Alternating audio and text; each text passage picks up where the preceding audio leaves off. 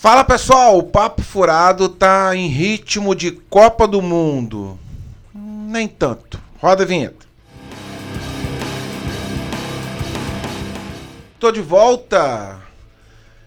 Você que tá acostumado a me ver falando sobre rock, hoje eu vou falar um pouquinho de futebol, assunto esse que eu gosto bastante.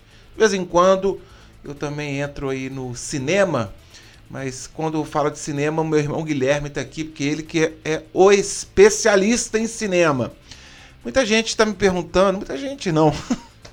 Algumas pessoas me perguntaram, pô, você vai falar de futebol de novo? Cara, eu adoro futebol.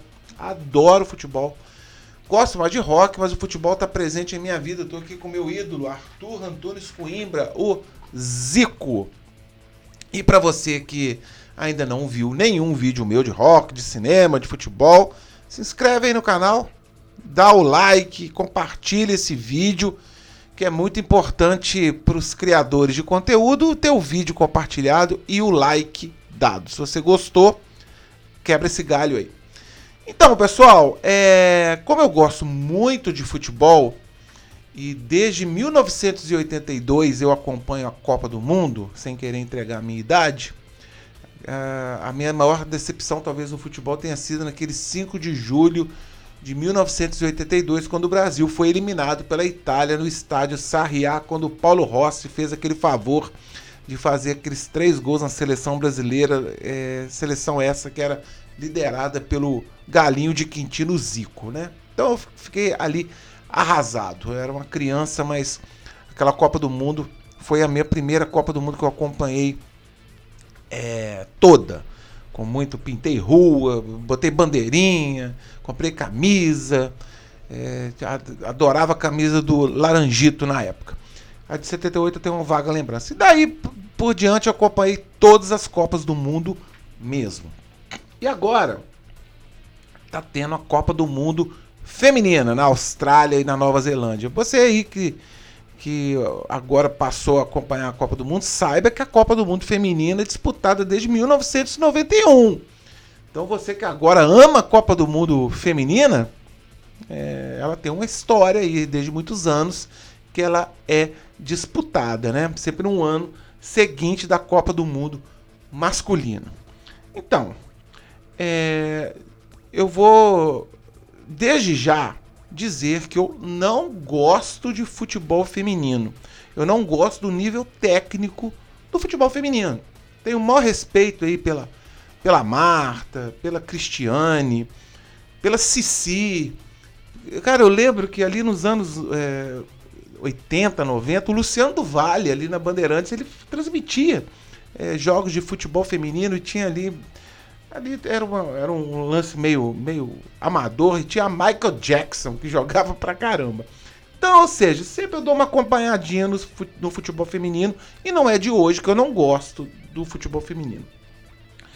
Aí você vai me perguntar, Eduardo, você não gosta de nenhuma, nenhuma, nenhum esporte é, que as mulheres praticam? Gente, claro que não. Eu acho o vôlei feminino muito melhor do que o vôlei masculino que é vôlei ali é só porrada e o, e o, e o, o vôlei feminino tem ali o rally que deixa o esporte muito mais atrativo e interessante. O basquete feminino, cara, eu acompanhei e torci muito para Paula e Hortense naquele campeonato mundial que elas ganharam em 1994, que talvez tenha ficado um pouco ofuscado pela conquista é, dos homens ali no futebol do Tetra em 94. Então que fique claro, eu não gosto do futebol feminino, mas não quer dizer que eu não goste das, moda, modalidades que as mulheres disputam. Eu, cara, eu sou um defensor das mulheres. Eu sou criado, nasci é, de uma mãe pioneira. Eu não vou dar o currículo dela aqui. Ela foi uma das primeiras mulheres a, a trabalhar aqui na minha cidade. Teve uma carreira é, muito linda na profissão dela. Sou casado com uma mulher maravilhosa, tenho filha. É, não estou aqui é, para me autopromover, mas eu sou completamente é, adepto a, a, que as mulheres ocupem todos os postos na sociedade. Fiz até um vídeo falando do, do é, das mulheres no rock, vou deixar o link aí. E também quando eu fiz é, mesas redondas na Copa do Mundo, eu fiz questão absoluta de trazer uma jornalista amiga minha, Carol D'Angelo, que eu acho importantíssimo as mulheres estar em todas as camadas da sociedade. Quando tem brasileiro na jogada, a gente acaba tendo um certo interesse.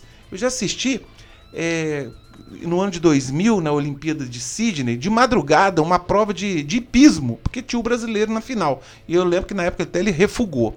A Rebeca Andrade. Quem aí é, assiste é, ginástica olímpica, mas a Rebeca vai para a final, a gente torce pela, pela brasileira. E, e, também agora, recentemente, a tenista Bia Haddad. Ela foi avançando ali né, no Roland Garros, a gente assiste.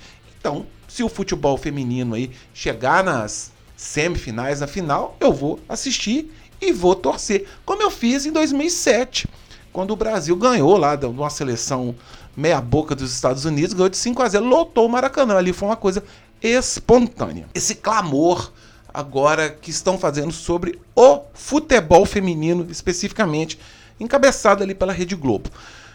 Vou tentar dar um exemplo bobo é, que vocês talvez vão entender. É, quando eu falei aqui que eu adoro futebol, aí tem muita gente que vira para mim e fala assim: pô, Eduardo, já que você gosta de futebol, por que, que você não gosta de futebol feminino? Vou tentar exemplificar. Além do futebol, eu gosto muito de pipoca. De pipoca. É, adoro ver futebol é, comendo pipoca, vendo filme, etc e tal. Mas em contrapartida, eu gosto muito de pipoca salgada. Mas eu não gosto de pipoca doce.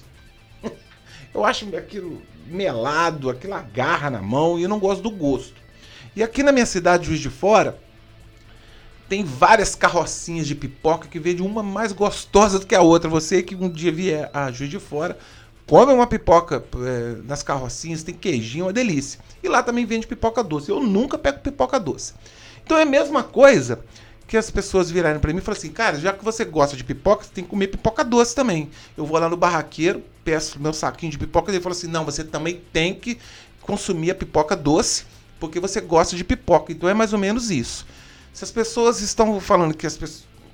Muita gente dizendo se você gosta de futebol, você também tem que gostar do futebol feminino. Então é isso que, que as grandes emissoras, principalmente a maior emissora do país, a Rede Globo, está tentando fazer com a gente. Eles estão tentando empurrar esse futebol feminino meio que goela abaixo, né? Se você gosta da pipoca, também tem que gostar do outro tipo de pipoca. Ou seja, parece que agora a pessoa dizer que não gosta do futebol feminino é, está sendo. Eu não vou usar essas palavras de lacração, eu, eu não, não vou usar isso, mas parece isso. Tem gente que nunca acompanhou o futebol, que agora a Copa do Mundo Feminina é o maior evento de todos, né? Por que, que não acompanhar as outras? Então também a Rede Globo, parece que ela, antigamente, ela reinava. Ela tinha todos os campeonatos na mão. E hoje não é bem assim. Você vê que Libertadores, eles, uma época eles perderam, voltaram. A Champions League eles não têm mais. Já deixaram de exibir uma Olimpíada. Então agora parece que o Fórmula 1 não tem isso para dizer ali no âmbito esportivo. Então parece que agora eles têm esse produto exclusivo e estão querendo é, que todo mundo assista, porque eles não têm mais aquele monopólio que eles tinham antigamente com todas as modalidades. Então eles têm essa agora, então eles querem impor que a gente assista. Isso é comercial, gente. Eles não é que a Rede Globo também ama muito o futebol feminino, eles querem esse novo nicho de mercado. Tanto é que tem narradoras, né? Tecnicamente eu também não gosto muito da narração feminina. Eu fui é, é, criado ali é, ouvindo os maiores locutores, narradores de todos os tempos. Luciano do Vale, é, J. Júnior, é, Galvão Bueno, Luiz Alfredo, Kleber Machado, e no rádio também do Alcê Camargo, Zé Carlos Araújo, é, os de Belo Horizonte, Willy Gonzer. Cara, enfim, é, muita gente pode falar assim, pô, você está acostumado com, com as narrações masculinas e agora está estranhando as narrações femininas. Não, não é isso. Eu não vou entrar muito nessa celema de narração, tá? Então, a Globo está montando esse pacote, futebol feminino, com narradoras e comentaristas femininas. As comentaristas eu acho que tem até tudo a ver, repórter de campo, sou, uh, sou super. É, apoio, apoio completamente. Acho que na narração falta técnica. O Brasil já estreou, fiquei sabendo, né? Que o Brasil ganhou de 4 a 0 da fortíssima Panamá. E alguns lugares, algumas repartições públicas deram folga, né? Muita gente questiona isso. Eu acho exagero, né? Eu acho aí é surfar né, para tentar conseguir conseguir ibope, né? Um amigo meu, eu não vou citar o nome dele, ele botou publicamente né, na rede social dele, se ele quiser fazer algum tipo de comentário, que foi curioso. Ele falou que foi numa agência dos Correios na segunda-feira de manhã e a agência estava fechada. Ele estranhou e voltou de tarde. Ele perguntou para a moça por que, né, a atendente, porque o, o correio estava fechado. Ela respondeu que, enquanto tiver jogos do Brasil na Copa, é, o correio não abrirá. Abrirá depois, duas horas depois. Aí ele perguntou para a moça quanto que foi o jogo e com quem jogou. Ela não sabia. Pelas minhas observações, o futebol feminino ainda não caiu nas graças. Acho que não cairá.